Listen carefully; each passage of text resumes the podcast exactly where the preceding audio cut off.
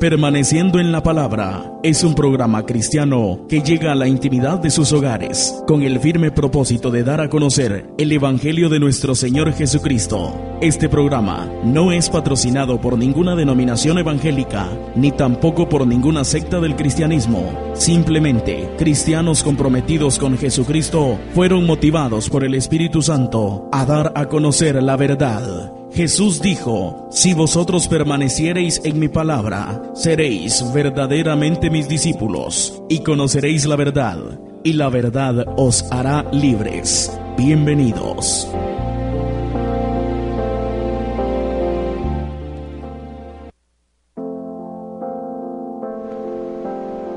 Damos gracias a nuestro Dios y Salvador Cristo Jesús por este tiempo este nuevo día, esta nueva audición y espacio para poder compartir con cada uno de ustedes, estimados oyentes, la palabra del Señor y de esa forma hacer parte de la voluntad de Dios en esta tierra. Entendemos que Dios nos ha llamado para poder ah, hablar de su palabra y eso es lo que hacemos siempre acá en el programa permaneciendo en la palabra. Por eso el título, por eso el nombre del programa, no salirnos de ese fin, de ese propósito es nuestra motivación.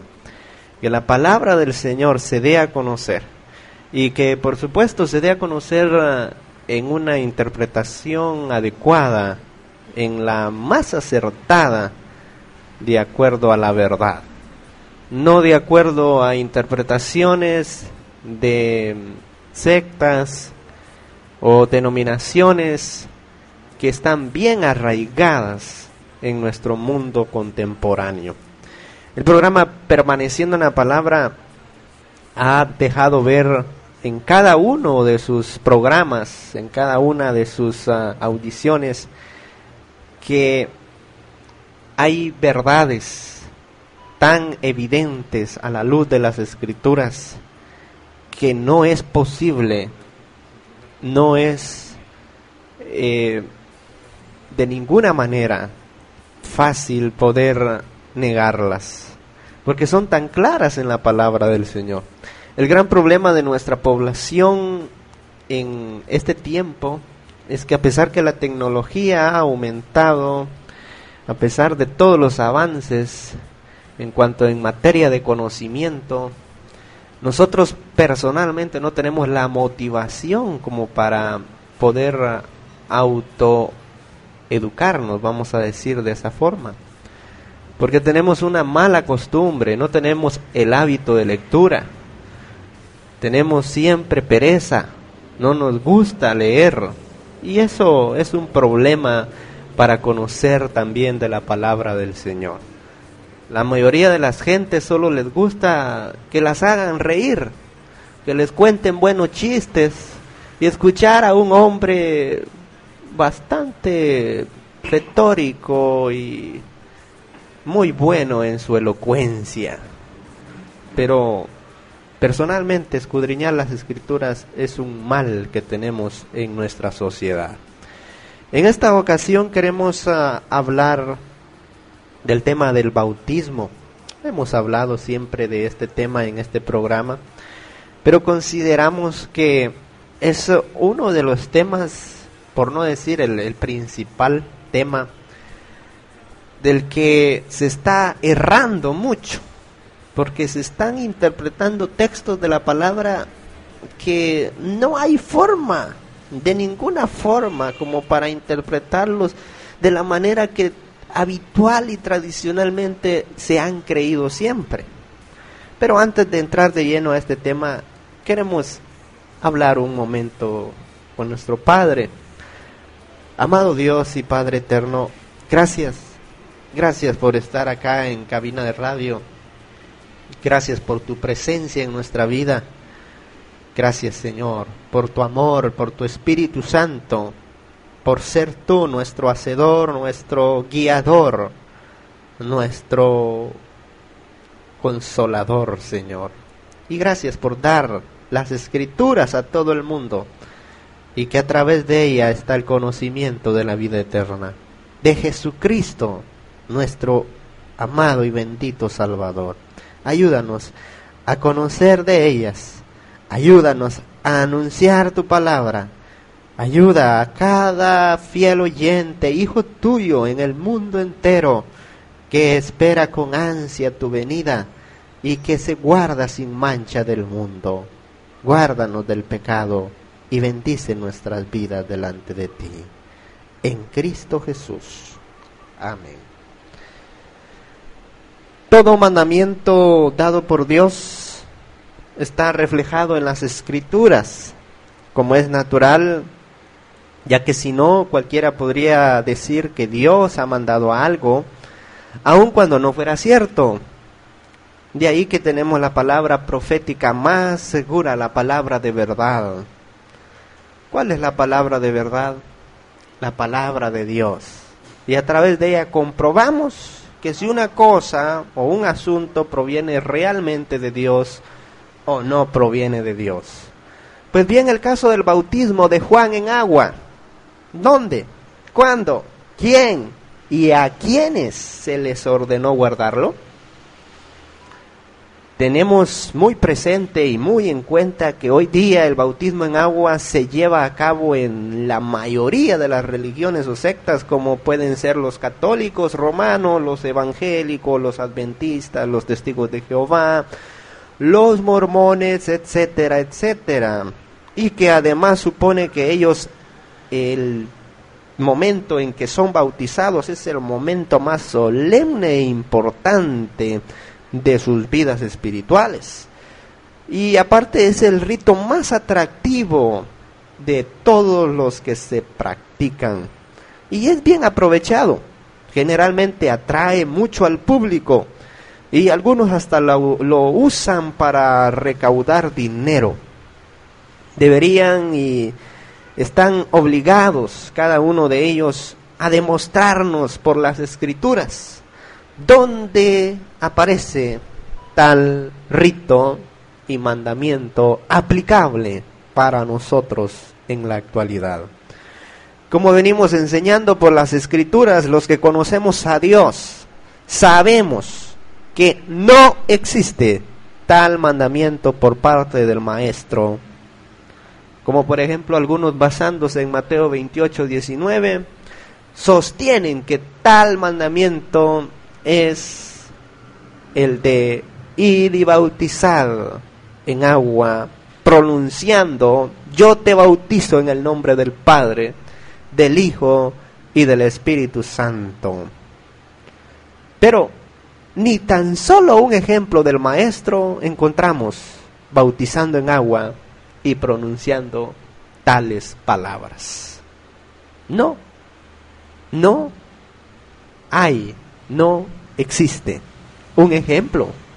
No encontramos que Jesús haya bautizado en agua alguna vez.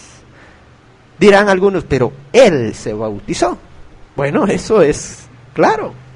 Se bautizó y la respuesta es, ¿para qué se bautizó?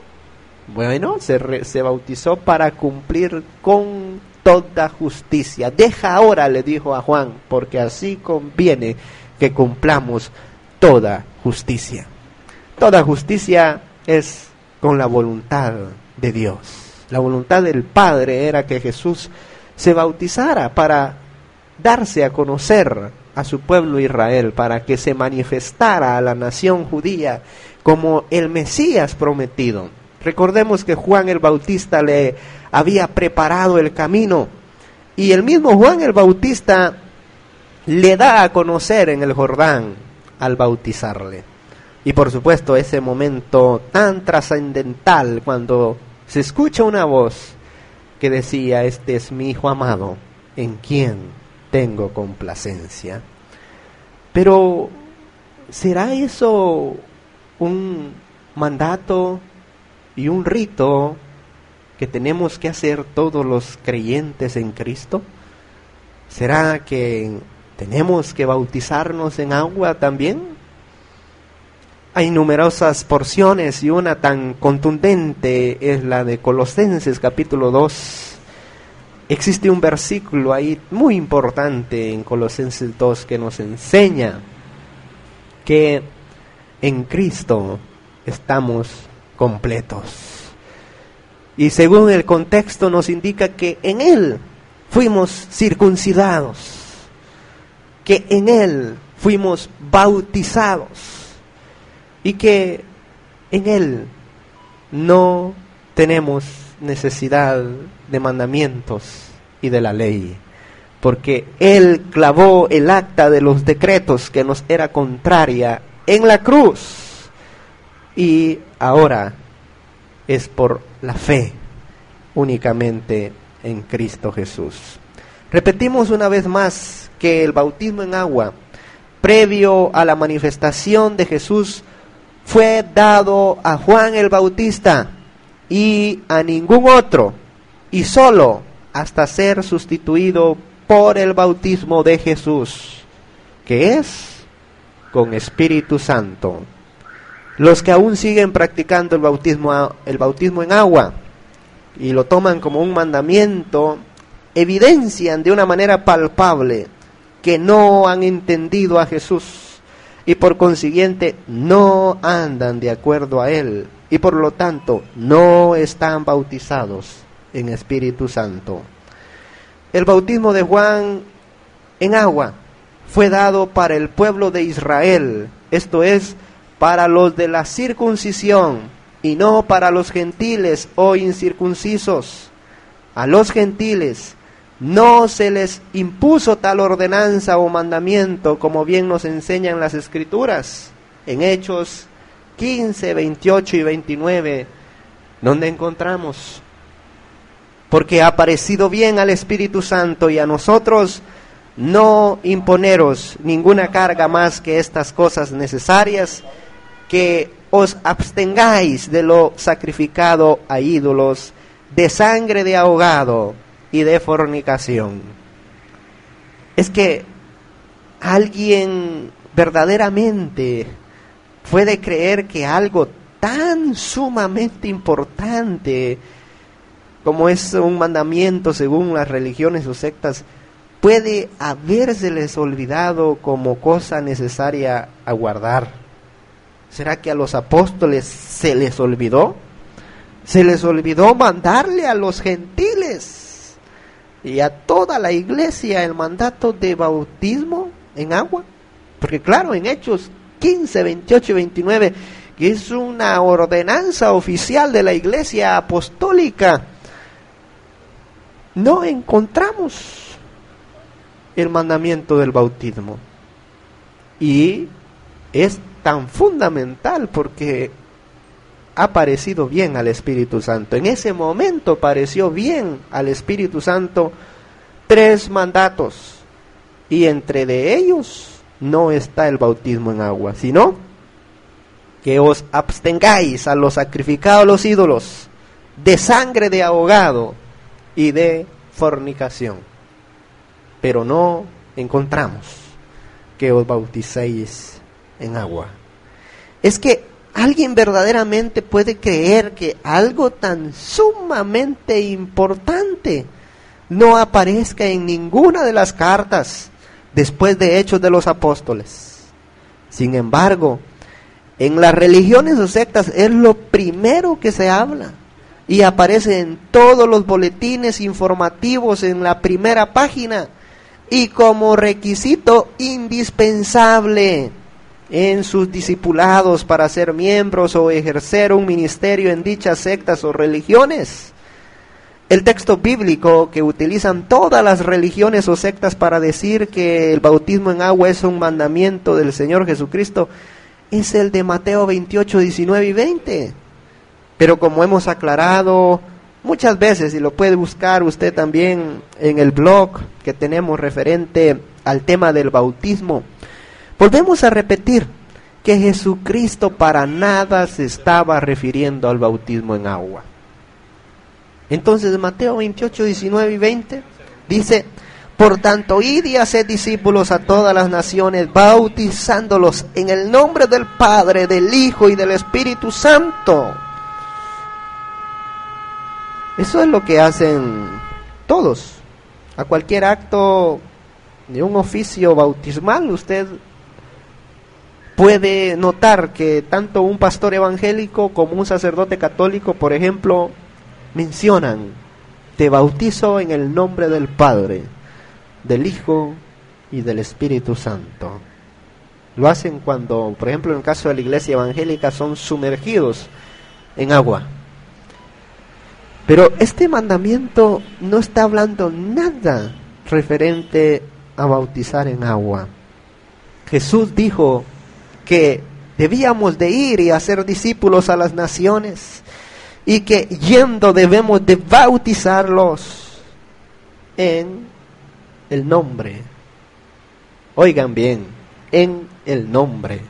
No dijo bautizarlos en agua. Dijo en el nombre. Y ahí está la clave. En el griego es eisto onoma, que significa hacia adentro del nombre. Es que al decir nombre, y en este caso el nombre es del Padre, del Hijo y del Espíritu Santo, al decir nombre está diciendo dentro del conocimiento de lo que son estas estas manifestaciones. El Padre, el Hijo y el Espíritu Santo. De lo que es la divinidad, de lo que es la deidad, de lo que es Dios. Necesitamos estar bautizados en Dios en estos tres momentos especiales en los que se manifestó el Padre, el Hijo y el Espíritu Santo. Y en lo que ellos han enseñado, en lo que ellos han dicho para que nosotros nos sometamos a la palabra de verdad. Por eso, la necesidad de completar, de, de ver el texto completo, ¿no? Porque dice, enseñándoles que guarden todas las cosas que os he mandado. Jesús mandó, ¿no? Pero lo que él mandó no fue por lo suyo propio, sino lo que él enseñó fue por lo que oyó del Padre, dice. Y lo que el Espíritu Santo enseña es por lo que oyó del Hijo. Él os recordará todas las cosas, dijo el Maestro, referente al Espíritu Santo. Entonces los tres concuerdan, los tres enseñan lo mismo. Y de los tres debemos de estar bautizados. Pero Nada que ver con agua, amigos oyentes, nada que ver con agua, sino del Padre, del Hijo y del Espíritu Santo. Las religiones o sectas tienen un problema generalizado y común, y es que cuando leen la palabra bautismo, inmediatamente la relacionan conjuntamente con el agua. Pero esto es un gravísimo error es como si cuando uno leyera la palabra agua, la relacionara inmediatamente y conjuntamente con la de bautismo. Son dos palabras totalmente diferentes e independientes. Y aclaramos que para saber que en qué es uno bautizado, es indispensable añadir la materia o cosa, o sustancia o elemento queremos recordar a todos los maestros de dichas sectas que van enseñando en contra de la verdad y que la palabra bautismo no incluye ninguna materia, en este caso el agua, sino que significa, ¿qué significa? ¿Qué significa bautismo? Significa estar inmerso en, empapado, sumergido, cubierto en. ¿Pero en qué? En la materia, en el elemento. Pero depende del contexto en el que se esté refiriendo la palabra. Como bien se explica en el escrito que tenemos en el blog, en internet, la verdad sobre el bautismo. Puede buscarlo. Por lo tanto, decir que en Mateo 28, 19 y 20 se está refiriendo o que se habla del bautismo de Juan en agua es totalmente falso. Jesucristo no bautizaba en agua. Jesucristo bautizaba y bautiza en Espíritu Santo. ¿Cómo pueden decir que Él mandó bautizar en agua? ¿Cómo? No hay ningún texto que lo afirme. Y si usted lo encuentra, lo invitamos que lo muestre y que nos llame al 42 85 77 31. Todo esto es tan falso como afirmar que el bautismo de Juan en agua se utilizaba o se debe utilizar en dicha práctica la frase de yo te bautizo en el nombre del Padre, del Hijo y del Espíritu Santo. O que Jesús así lo ordenó. ¿Dónde viene esto en las escrituras? Esto es un puro invento de los hombres, es un puro ritual, una tradición más de las muchísimas que hay en nuestro mundo. Hay quienes ignorando la verdad de Dios y interpretando todo mal, aplican las palabras de Jesús en Juan 3, 5, eh, como que él se estaba refiriendo ahí al bautismo en agua. ¿Qué dice la porción de Juan? Juan capítulo 3. Ahí Jesús estaba hablando con un líder religioso, un fariseo nato llamado Nicodemo. En Juan capítulo 3 y versículo 5 Jesús le dice a Nicodemo, de cierto, de cierto te digo que el que no naciere de agua y del Espíritu no puede entrar en el reino de Dios. E inmediatamente mm, los que interpretan mal esta porción anexan acá el bautismo en agua. Pero debemos decir, oh insensatos ciegos, guías de ciegos, nada más lejos de la verdad. Jesús para nada se estaba refiriendo al bautismo de Juan en agua. ¿Dónde se encuentra en este relato la palabra bautismo? Pero es que además el contexto deja muy clarito, pero muy clarito, a qué se estaba refiriendo el maestro. La pregunta que Nicodemo hace a Jesús en el versículo 4 de que, ¿cómo puede un hombre nacer siendo viejo? Jesús la responde. Jesús le responde que hay que nacer de agua y del Espíritu para entrar en el reino de los cielos. Y eso de nacer en agua y en espíritu es algo tan elocuente como que todos tenemos primeramente que nacer de agua, esto es como hombre en la carne. ¿No es cierto que para entrar al reino de los cielos tenemos que nacer físicamente? Es lógico, tenemos que nacer como hombres en carne. Todos los seres humanos hemos estado y sido en el vientre de nuestras madres, bautizados en agua, es decir, inmersos o revestidos en agua. ¿No es cierto que en el vientre de la madre existe el líquido amniótico que nos rodea durante nueve meses? Entonces estamos siendo inmersos en agua. De ahí que es necesario primero nacer de agua. Esto es como seres humanos, es decir, físicamente y después del espíritu, es decir, en la fe, el nuevo nacimiento, de lo que Jesús le estaba diciendo o hablando a Nicodemo en ese momento, que Nicodemo no entendía y Nicodemo decía, ¿acaso tengo que nacer otra vez, entrar al vientre de mi madre y, y volver a salir de ahí donde estuve? No, no se refería a eso, sino al nuevo nacimiento espiritualmente por medio de Jesucristo. Y de esa forma entrar al reino de los cielos. Es por esto que, que Jesús le sigue contestando a Nicodemo en el versículo 6 de Juan 3. Jesús le dice, lo que nace de la carne, carne es. Y lo que nace del espíritu, espíritu es.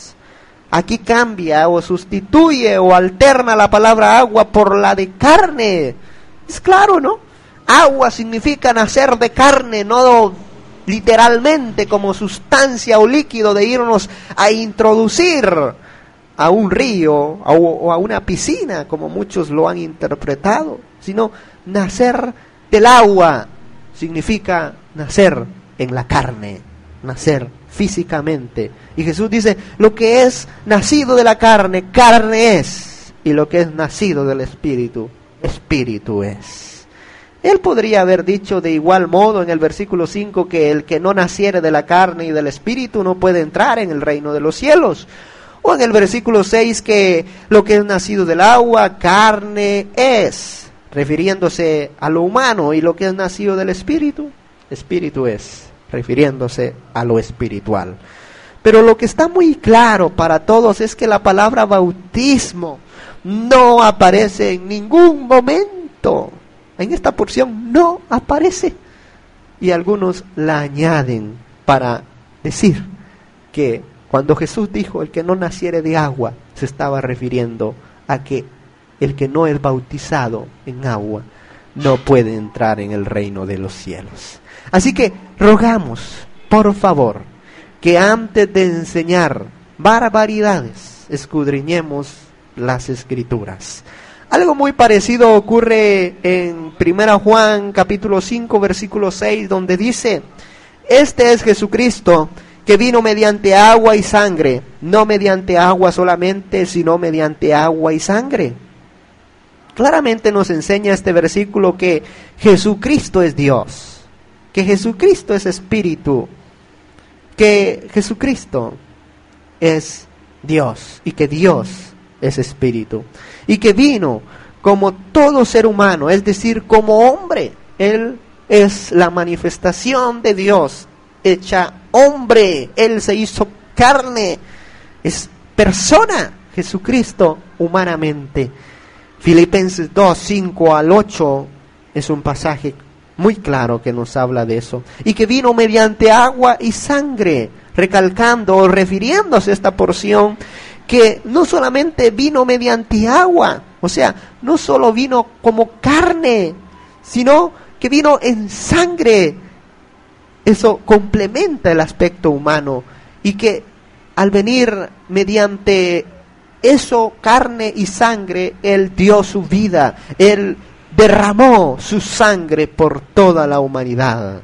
Pero en esta porción de 1 Juan capítulo 5, versículo 6, que, que se ha malinterpretado como que se está refiriendo a un bautismo en agua, acá nuevamente preguntamos, ¿dónde aparece en todo esto el bautismo de Juan en agua? Ocurre también que algunos son confundidos por medio de la versión de Casiodoro de Reino y Casiodoro de Reina, mejor dicho, y Cipriano Valera, que fueron obispos romanos y que añadieron en el versículo 7 y parte del versículo 8 del capítulo 5 de Primera Juan, lo siguiente, porque tres son los que dan testimonio en el cielo, el Padre, el Verbo y el Espíritu Santo, y estos tres son uno, y tres son los que dan testimonio en la tierra. Pero esto, amigos oyentes, queremos dejarlo bien claro, no formaba parte de los escritos griegos originales del Nuevo Testamento, sino que ellos, estas personas, Cipriano de Reina y Casiodoro Valera, influenciados por sus vidas religiosas y sectarias, lo añadieron muy erróneamente. Así pues, aquellos que usan esta versión han de tacharlo por ser un añadido de hombres. Y Dios claramente nos enseña en su palabra, Apocalipsis 22, 18, por ejemplo, que si alguno añadiere más, o sea, si alguno añadiere cosas, las que ya están escritas, Dios traerá sobre él las plagas que están escritas en el libro de Apocalipsis. También hay algunos que se confunden con lo que Pedro dijo.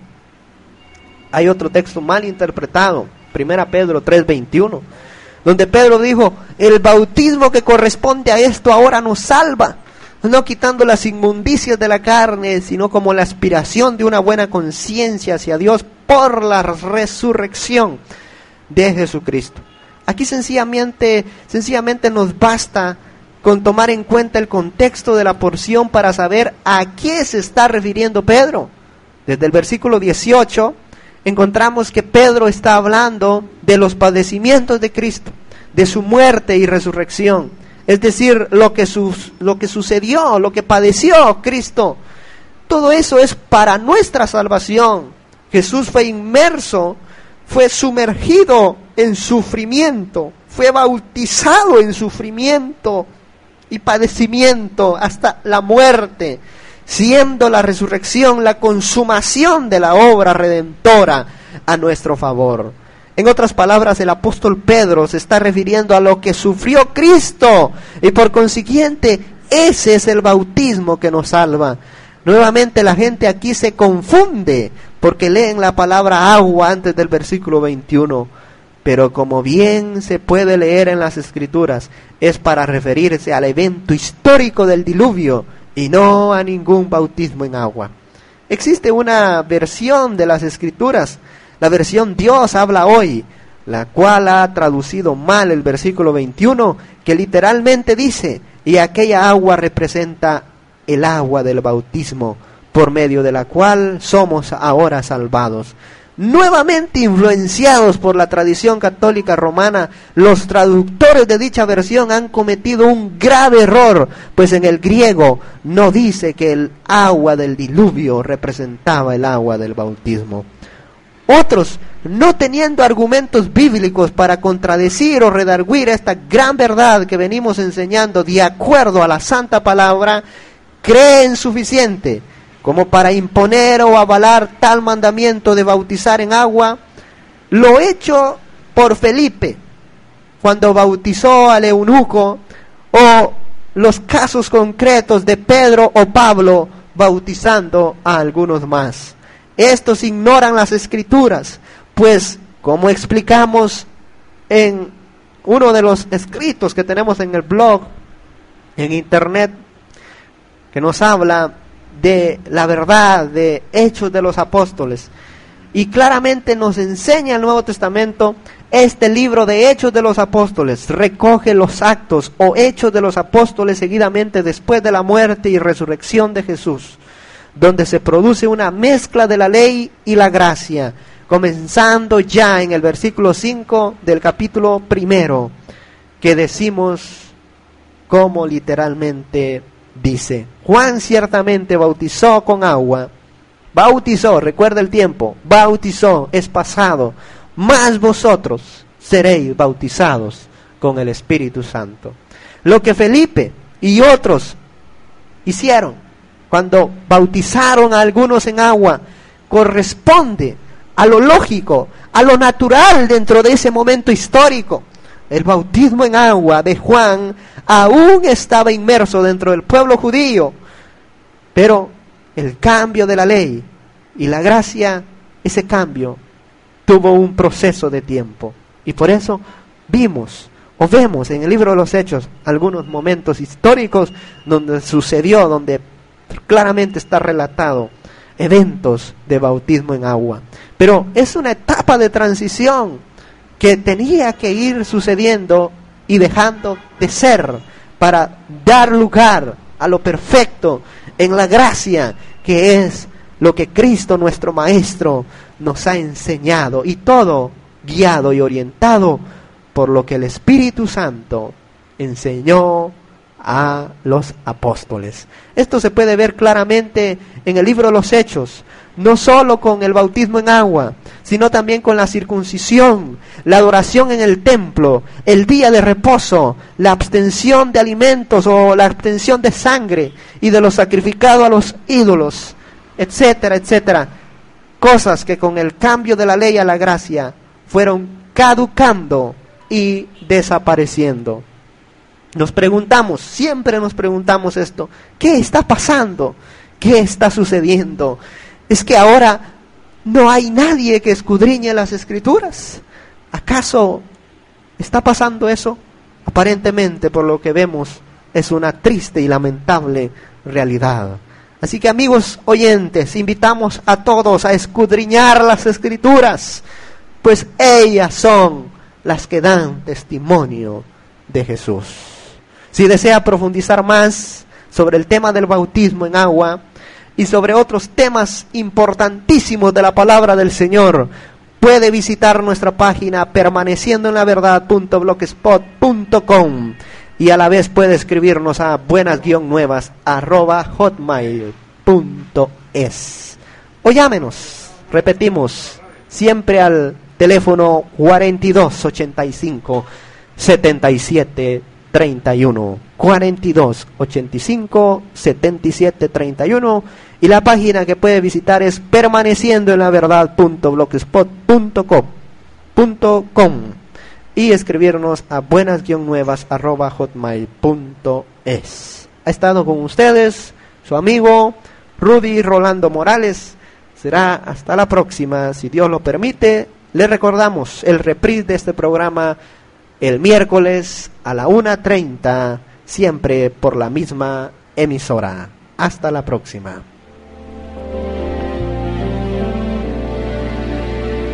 Quiero llevarte todo lugar conmigo. Quiero que entre la gente seas conocido. Yo de ti no me avergüenzo, eres mi